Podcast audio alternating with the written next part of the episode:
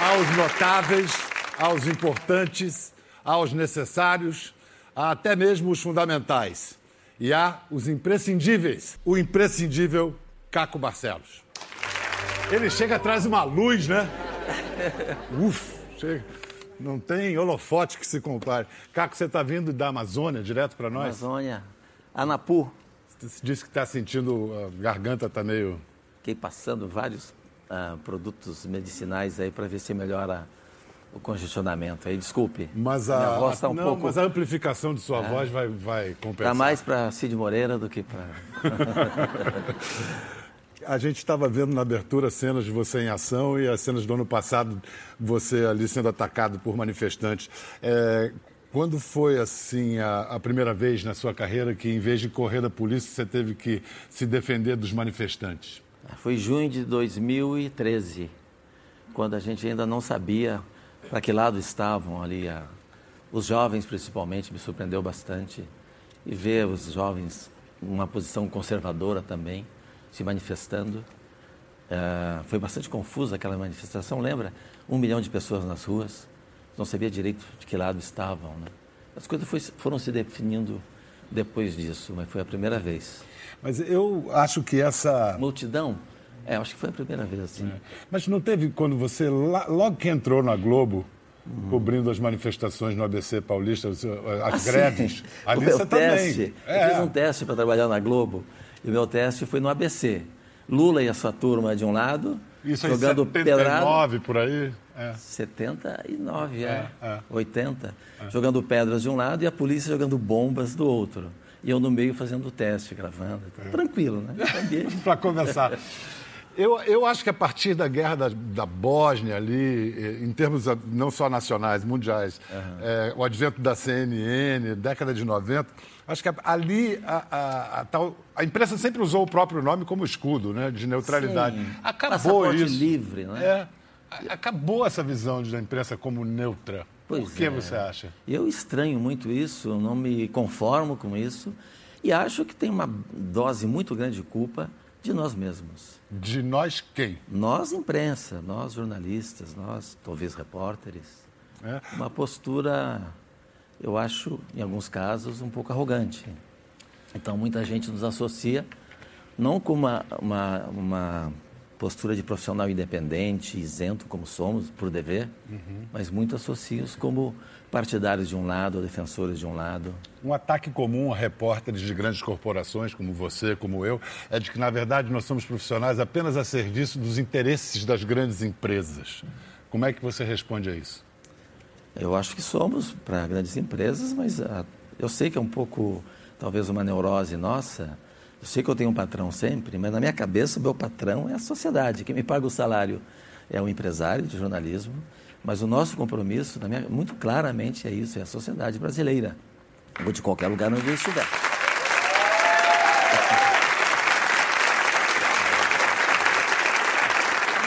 É, é, o Caco está vendo que a plateia é favorável a ele. Daqui a pois pouco. é, Tem jogar com torcida a favor. Né? Eu estou entendendo por que esses aplausos. Existe liberdade de imprensa sem liberdade de empresa? Olha, eu não acredito em liberdade, eu acredito em independência.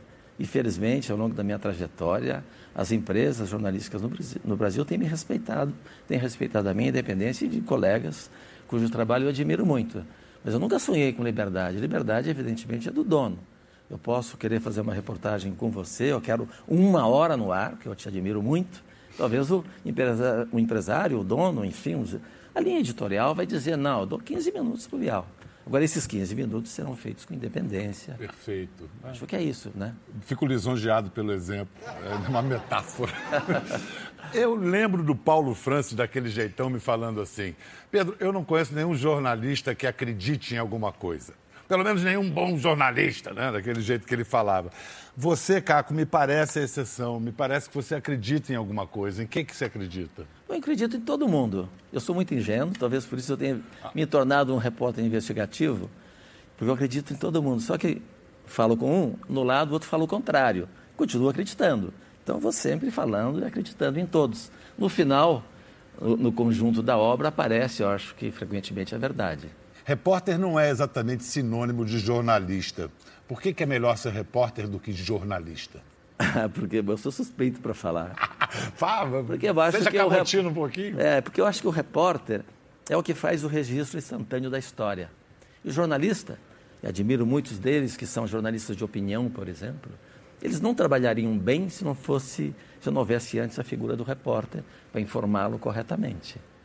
Então a nossa função ela é nobre por isso, a gente está perto dos acontecimentos da rua e aí é um grande privilégio, né? Primeiro que todo dia você tem uma oportunidade incrível de conhecer uma pessoa que vai dedicar grande parte do seu tempo para mostrar o conhecimento dela para você. Uma coisa São, incrível, né? Isso é, é a coisa mais maravilhosa da profissão. As pessoas, os lugares e principalmente as pessoas que a gente conhece. Sim. E jornalista de outro gênero vai ter que dar a sua opinião, mostrar que lado ele está. E nós não precisamos disso. Né? Talvez a gente esconda um pouco subliminarmente é. Não, a nossa exposição. Eu acho que de tanto que a gente te conhece, Caco, a gente é. sabe mais ou menos como você pensa. Ah, é? Apesar eu de guardo em casa. Sua discrição. você guarda em casa o que você tem? Eu tento guardar em casa a minha ideologia, meus preconceitos, minhas preferências religiosas e de toda a natureza. Mas acho que eu não sou um bom artista, não.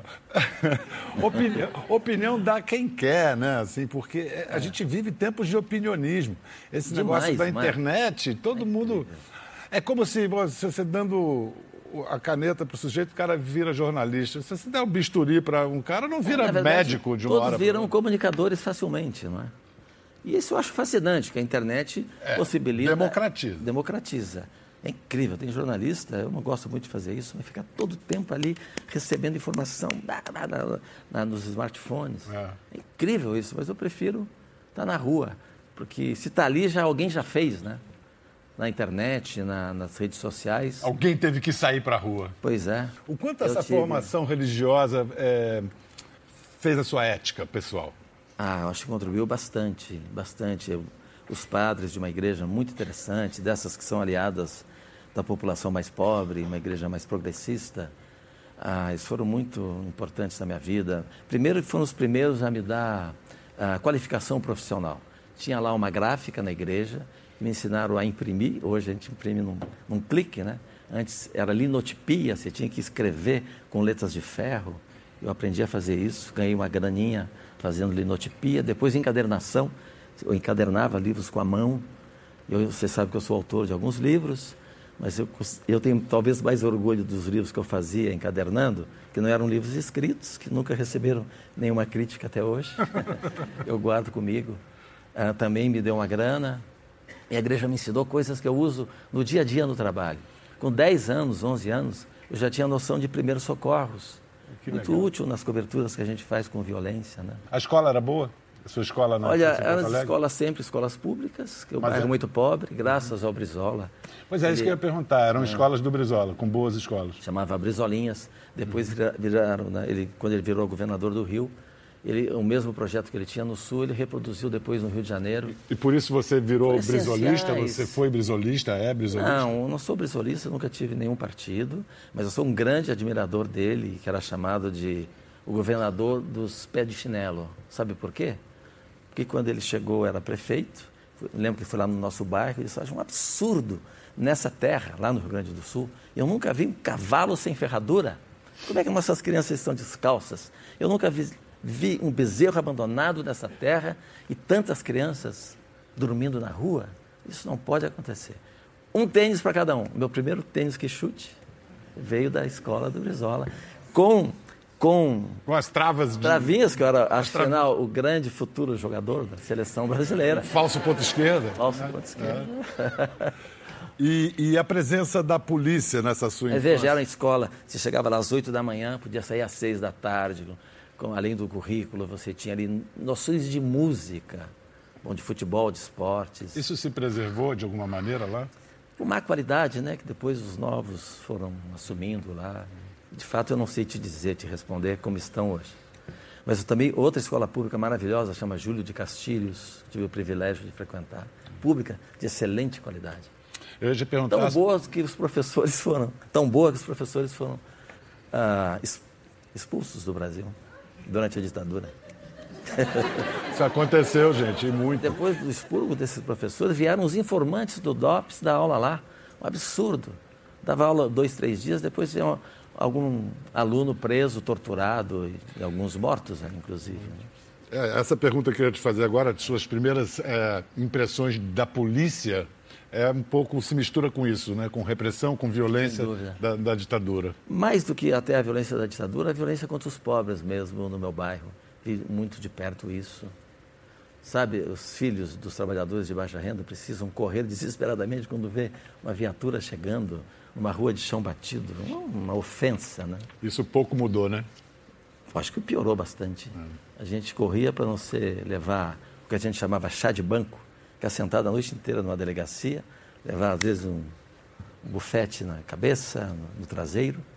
Hoje eles correm, mas não levar tiro nas costas. Né? A coisa piorou bastante. Muito Como é que foi a sua iniciação sexual? Você seduziu ou foi. ou foi seduzido?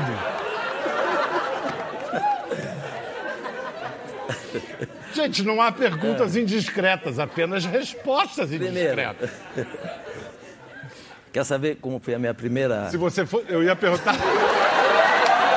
Quer? Vocês querem?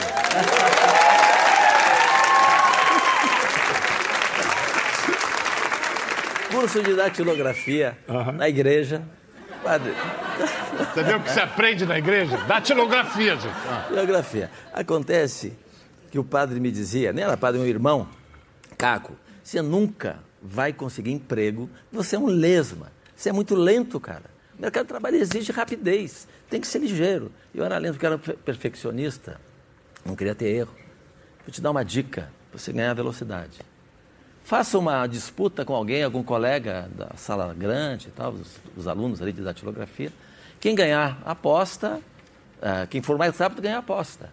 Um dia sentou uma menina muito interessante ao meu lado. Mais velha ou mais nova? Mais velha, experiente. Bom, Isso é muito importante. Gente. Agora, há coisas que a gente não revela. Eu acho que eu vou parar essa história aqui. O fato é que. O fato, o fato que... é que você ganhou a disputa. Não. Não. Mas ela. ela o prêmio ela... de consolação. Não, foi o seguinte: ela sugeriu. Quem ganhar, realiza um desejo, tá bom? Você. Eu que era lento, virei o Ayrton Senna dos pecados. Mas ela venceu, para minha sorte. E o desejo dela? Aí, um dia ela vai revelar. E agora eu a gente preservo, vai receber. Eu preservo. Uma surpresa do carro. Eu preservo. Eu preservo as minhas fontes. Esse é um repórter confiável. Ah, e leitura, Caco? O seu hábito de leitura veio desde menino? Você não, eh, tinha eu... exemplo em casa? Como é que você começou a gostar de tinha... ler e contar histórias? Eu não tinha jornalista na família, não tinha nenhum intelectual na família. O primeiro que foi para a academia foi um primo maravilhoso que me deu os primeiros livros. Sobre Rosa Luxemburgo, Bakunin, as primeiras leituras. Depois, felizmente, nessa fase hippie, eu fiquei amigos de uns, de uns hippies a gente fazia um jornal da comunidade e eles me apresentaram os primeiros livros maravilhosos, muita filosofia, Nietzsche, Schopenhauer. Ali que eu iniciei assim a minha meu mergulho em literatura. Muito tarde, né, já. Talvez por ter vindo de, uma, de um bairro tão simples ali, não havia esse hábito, não havia uma biblioteca no meu bairro. A biblioteca havia no centro de Porto Alegre. E realmente não. E pouco depois disso, posso dizer, foi sua primeira viagem internacional, que você foi parar na Nicarágua. Não, pouco depois bastante. que eu digo. É, acho que as leituras eu comecei com 14 anos, muito tarde, né? Eu li os livros que estavam previstos nas aulas uhum. de português e tal. Mas me dedicar apaixonadamente, como eu me dediquei depois, me apaixonei muito por texto. Uhum. Começou muito tarde, 14, 15 anos de modelo, é, de, modelo então, de texto de jornalista, assim, que você fala, queria ser, queria escrever assim? É, com 21 anos. Quem? Ah, bom, os, o papa do neojornalismo, né? O Gay Talese, Truman Capote. New Journalism. New Journalism. Os brasileiros também, Otávio Ribeiro. Pena Branca. Pena Branca, João dos Passos. Jack London, né? Jack London. E o teu primeiro Hemingway. livro foi sobre a sua experiência na Nicarágua, Nicarágua, a- a- as crianças sandinistas, né? A Revolução das Crianças. John Reed, inspirado no John Reed. Aliás, eu queria que copiar o livro mundo. dele. É. Queria copiar. Sempre que lia John Reed, eu queria copiar. Truman Capote também. A Sangue Frio, eu acho que eu li, sem exagero, mais de 20 vezes. Eu não sei, eu não lembro, Bial, talvez você saiba. Quem é aquele autor? Eu achei até que fosse, pudesse ser o Truman Capote. Hum. Que eu- ele me ensinou isso, não lembro o nome, É. mas a técnica de você ouvir sem escrever, memorizando e tal. Depois você Não chega no hotel. Lees, não? Será que foi? Eu adquiri isso. É incrível. tem- tem você uma- fazia isso Você também? faz isso. Eu, eu sou muito ruim disso. Quer dizer. Ah, eu sou bom nisso, Eu, né? eu- eu consigo até. Ele é bom mesmo nisso. Vocês sabem. Desculpe, Não, eu acho assim, é, a gente Não, acaba, a, a- a gente acaba desenvolvendo uma técnica, mas tem que ser para o mesmo dia. Já no dia Ah, não, seguinte já sim, não, não, tem que ser agora. assim. É, exato. é. Acaba a conversa e vai para o hotel, vai para onde você estiver. E aí Vai para uma praça e reproduz. É. A gente está falando de várias referências internacionais, mas eu acho que o teu sintoma é o Brasil. Você foi correspondente internacional, tudo, mas não tem jeito. O teu trabalho faz sentido é aqui, no Brasil. Por Você quê? acha? Você diria? Eu acho, Bom, porque eu sou apaixonado pelas coisas brasileiro. das ruas brasileiras, é, das multidões brasileiras. É, faz sentido também. Eu acho que a gente tem um papel social a cumprir. Eu acredito nisso, não sei por que, que eu acredito. Mas eu acho que a gente tem esse papel. Eu acho que você o acredita país porque você mais- torna isso verdade com a sua própria crença e a prática. É. Mesmo se não fosse verdade, o teu trabalho demonstra que isso é.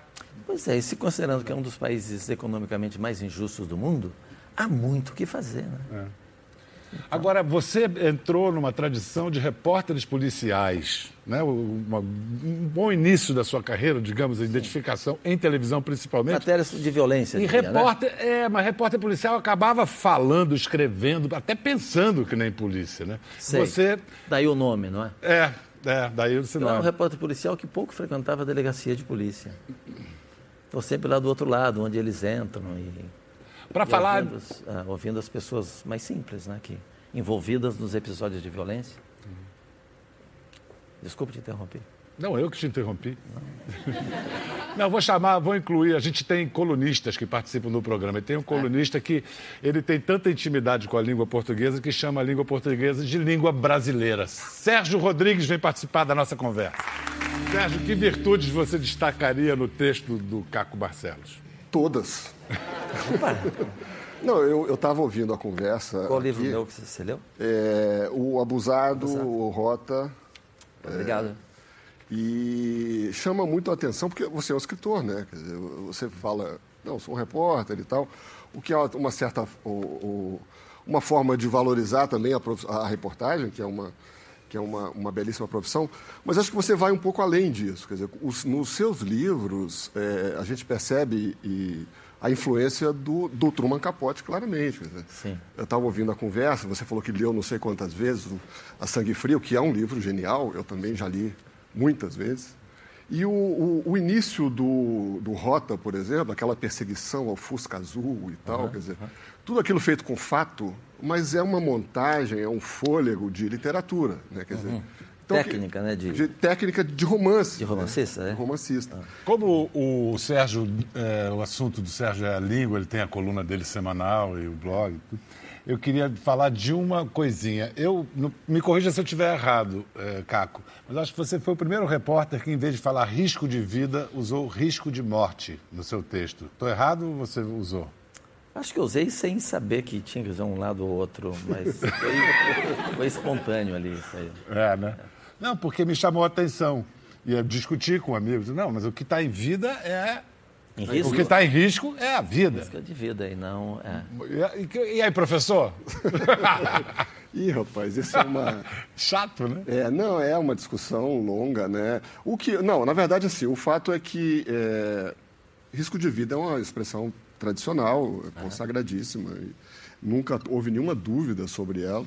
Até recentemente, até ali pelo final do século XX, quando começou essa, essa interpretação de que haveria um erro em risco de vida, que era melhor usar risco de morte. E muitas redações embarcaram nessa, Nessa, de redação de TV, de jornal. É, hoje em dia, acho que já passou um pouco essa onda. Acho que agora veio orientação contrária. Contrária. É. E, e, até, na verdade, no sentido de deixar o repórter livre para escolher o que ele quiser, porque, na verdade, não é. Não, não, não, há um erro em nenhuma das duas. É, o que eu acho é que há uma literalidade, tipo assim, não pode falar que o gol nasceu de bola parada. Sim. O gol foi de bola parada. Como assim? Se a bola estava parada, não podia ser não gol. Pode parar. Ah, Aí, né? Tava... Na linguagem de futebol tá cheio dessas coisas. Cheio disso. Mas as pessoas. Tá, Você pegou a segunda bola?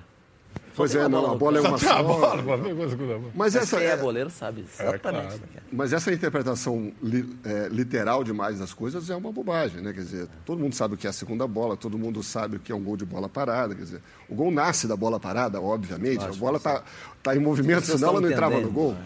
A gente Então- falou. Sim, te Não, conclui. é não. Então acho que a gente tem que tomar cuidado com esse excesso de, de, de, Literalidade. de literalidade. De preciosismo, O- você diz?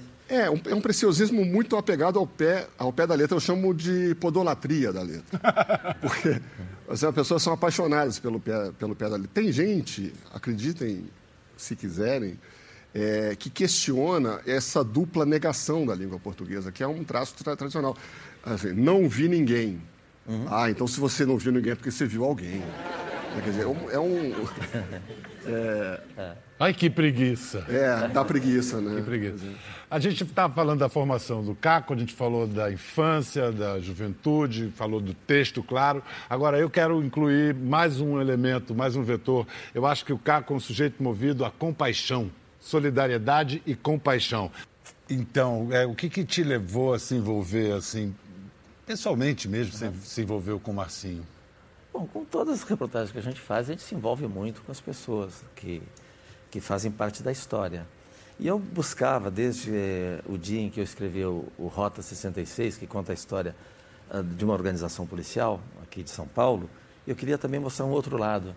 Queria mostrar, contar a história de uma organização criminosa. E acabei encontrando numa cadeia o Marcinho VP, né, o, que no livro eu chamo de Abusado. É, o Juliano. Juliano. E ele concordou que eu fizesse uma reportagem sobre a comunidade dele. Não era exatamente sobre a quadrilha, né? meu desejo era estar num ambiente onde uma quadrilha operava. Para contar a, a história como se estivesse numa organização legal, uma fábrica de um refrigerante, por exemplo. Como é que funciona a entrada da matéria-prima, como é que é feita a embalagem, como é que você contrata os funcionários, como é que distribui, quem você compra, quem, para quem você vende.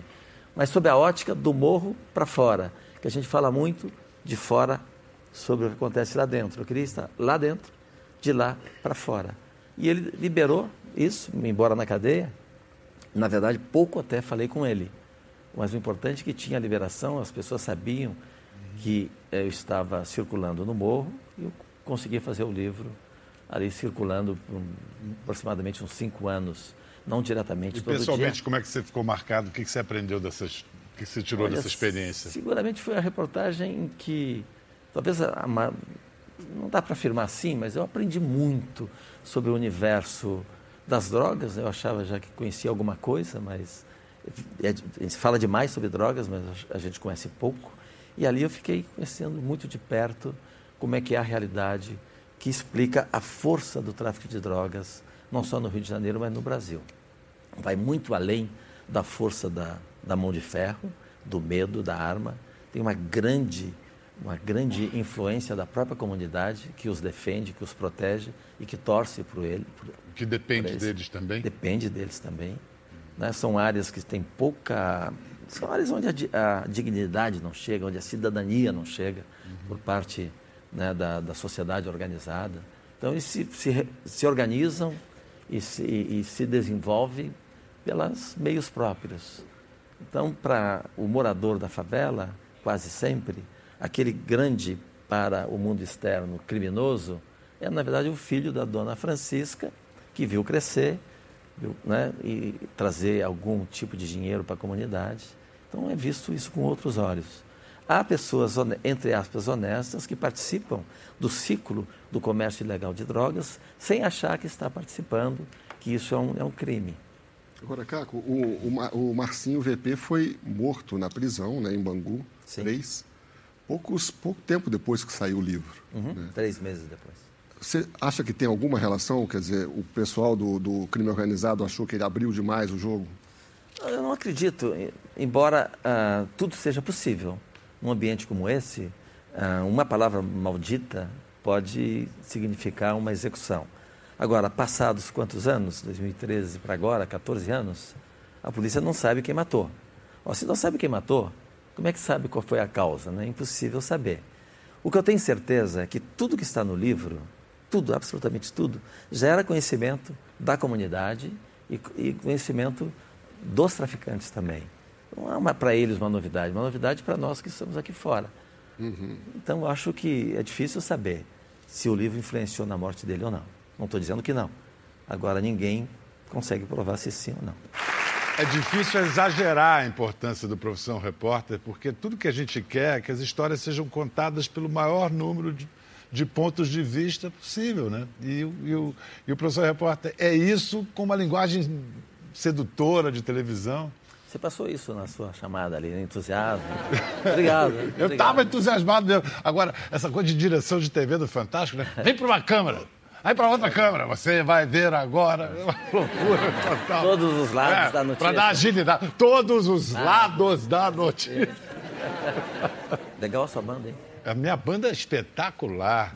Caco gosta de um, de um rock and roll, né? É, é chegado no metal, assim. Mais rock and roll clássico. Mais rock and roll clássico. É. É. Eu gosto de um ACDC. O que está acontecendo, vem acontecendo nos últimos tempos, na virada do século para cá? As, as, as pessoas estão entendendo melhor como é que se faz o jornalismo, como é que o jornalismo é feito. E ao contrário das salsichas, que quando a gente sabe como elas são feitas, a gente. Eu acho que isso está fazendo bem para o jornalismo. De papelão, você disse? Mesmo sem papelão, vai ver como são feitas as salsichas e as leis, né? como disse Bismarck. Não, mas não é, não é importante que as pessoas entendam como é que o jornalismo é produzido e o professor é. repórter mostra. Sim, né? mostra isso. O que aumenta a nossa concorrência, né? Tem muita gente contando história, muitos comunicadores principalmente. Poucos repórteres, eu diria, mas muitos comunicadores. Acho que um grande comunicador, não sei se você concorda, Barack Obama. Grande comunicador. Minha mãe, há pouco tempo, não me lembro quando, me disse que ela não acredita na morte do Osama Bin Laden. E aí eu pensei que ela tem razão, porque ele é um grande comunicador, mas um péssimo repórter. Que quem anunciou a morte do, do Osama foi Barack Obama, certo? Você lembra qual a imagem da morte do Osama que apareceu para o mundo? Close no rosto dele, olhando assim para a direita, como se tivesse acontecendo lá a operação ao vivo, mandando para a Casa Branca a imagem direto, ele assistindo. Estava naquele momento fazendo a operação que levou à morte do Osama. Depois ela conta para o mundo inteiro o que foi a morte do Osama, sem mostrar uma imagem da operação, da, do corpo do, do Osama, tanto que a minha mãe acha que ele está vivo. Ou seja, ele é um grande comunicador, né, considerado por todos como um cara de excelente narrativa. Mas jornalismo, reportagem mas nota repórter, zero. Repórter, para mim, Zero. o Caco vem renovando a linguagem jornalística. Sérgio, na tua opinião, o que, que insiste em não se renovar na linguagem jornalística que está precisando dar uma arejada? Olha, é, no caso do jornalismo policial, que o, que o Caco não gosta que se chame de policial, mas enfim, é, o, é a forma tradicional da gente se referir. É. é, o, eu fico impressionado como ainda persiste um registro com, assim, com mais saúde do que nunca, na verdade, extremamente conservador, sensacionalista, do, do, do, jornalismo, do jornalismo do repórter de polícia como um justiceiro. Né? Até é nos programas que, de TV. Programa de TV, de rádio. Tom, né? É, é um tom de perseguição, é um tom de bandido bom e bandido morto e tal. Quer dizer, que é uma, é, um, é uma chaga, é uma praga, é uma, é, uma, é uma desgraça. E é uma pena, porque pena não é algo grave, porque a gente vê em toda a sociedade brasileira, em todos os segmentos da sociedade, esse discurso sendo reproduzido. Claro, por pessoas mais conservadoras ou pessoas não tão bem informadas. Claro. Esse discurso não, o que, que você é, fala do bandido assim, bom, bandido morto. O que é até compreensível como um fenômeno social numa sociedade que tem um problema de segurança pública tão, tão sério. Né? Ou a questão é, é, o diagnóstico, quer dizer, né? o, a causa do negócio é, é mais embaixo, né? Quer dizer, É, e É até um porque prato você... cheio para exploração É um barata pra de um exploração. jornalismo feito de maneira exatamente. Porque se é para né? ser tão duro assim com os criminosos, por que só com os criminosos quando eles são de famílias de baixa renda? Os criminosos, por exemplo, envolvidos na Lava Jato. O povo pede bandido bom e bandido morto para esses? Nunca ouvi. Sim. E são tratados com a lei, nenhum foi torturado, pelo que eu saiba, nenhum sofreu qualquer arranhão, E é Nenhum bom foi que não morto. sofram, aliás, né? Ah, Deixando claro. que é ótimo que seja assim, mas por que não com o outro lado? Só que poderia também? ser assim com todo mundo, né? É um tipo, é, uma, é botar o jornalismo a serviço de um projeto é, de país que não é legal. Caco, muito obrigado. Obrigado, Sérgio. Gente, maior prazer. Continuem contando história. Quanto mais história, melhor. Valeu!